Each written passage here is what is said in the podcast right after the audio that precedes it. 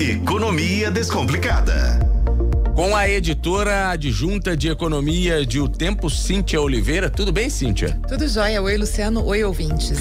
Ô, Cíntia, vamos falar sobre apartamentos à venda aqui em Belo Horizonte. 35% mais caros nesse ano de 2023, Cíntia? Pois é, a, a Loft verificou que houve aumento no preço de apartamentos em praticamente todos os grandes bairros, os bairros conhecidos de Belo Horizonte. De 70 bairros que eles avaliaram, 54 tiveram aumentos expressivos. E o que mais subiu foi 35%, que foi o Estoril. Que é muito procurado por ser do lado do Buritis, né? É. E, e, o que muita gente não sabe, que muita gente acha que é a entrada do Buritis, na verdade é Estoril, né? Ali naquela aquele entorno do Paragem sim, sim. é Estoril e ali é muito visado, né? Então faz sentido que seja que, por que, que aumenta tanto? Porque há uma procura muito grande uhum. por aquela região, né? E também houve aumentos consideráveis no Santa Lúcia, que fica na Zona Sul, 23,6% de aumento. É, isso nós estamos avaliando de janeiro a setembro de 2023 em comparação com o mesmo período do ano passado, né? E no Carmo, teve um aumento de 19% e no centro de 14%. Mas não são somente os bairros centrais e os bairros é, mais ali da Zona Sul que são valorizados. É a cidade toda, inclusive os bairros mais periféricos, os que estão fazendo limite com outras cidades. Eu trouxe alguns exemplos. O Camargos, que faz uh, divisa com Contagem, teve um, uma valorização de 10% nos preços. A Vila Clores, que fica na Zona Norte, ali na divisa da Zona Norte com é, Venda Nova, uhum. uh, teve uma valorização de 11,5%. Ali já mais no caminho ali para Lagoa Ali no caminho, é. isso mesmo. Serve tanto para quem está indo ali pela Pedro I, quanto quem está indo pela Cristiano Machado, Sim. né? É um bairro bem localizado nesse sentido, uhum, né? De ficar uhum. entre essas duas vias. Uh, o Santa Terezinha, que faz divisa com contagem, só que de outro lado, mas do lado da Pampulha, né? Uh, teve uma valorização de quase 14%. Então é para todo lado, gente.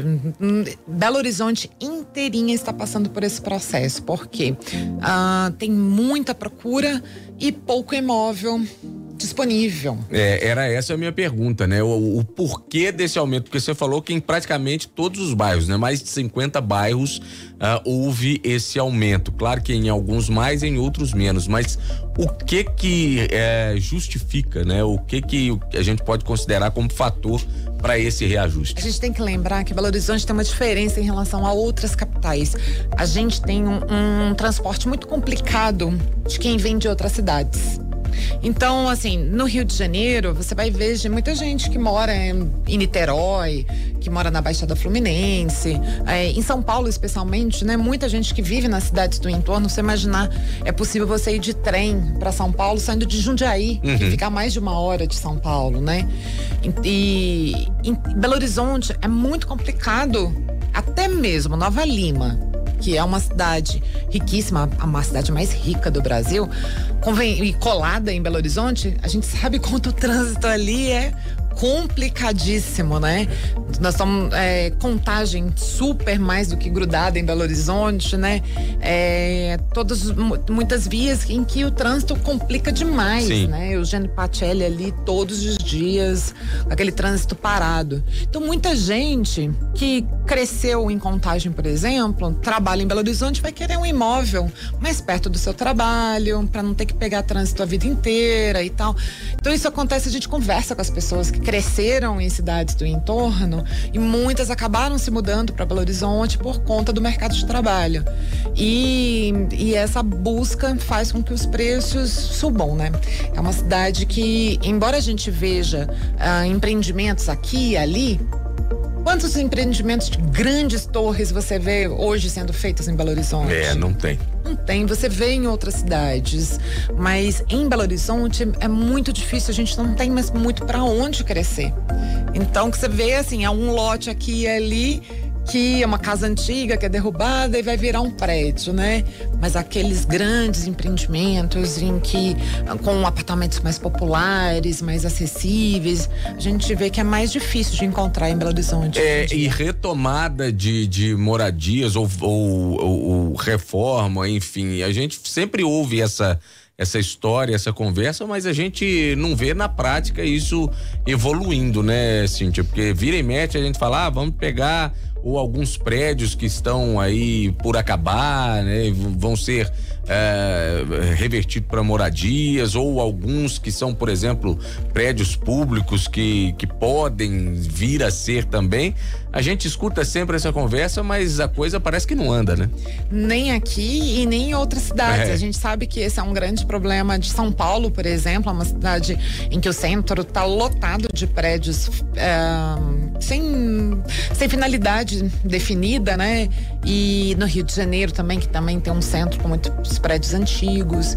É, por quê? Porque daí é uma questão de política pública. Tem que ser ah, todas as esferas de governo se unindo para criar estratégias para trabalhar isso. Só que são assuntos sempre muito polêmicos.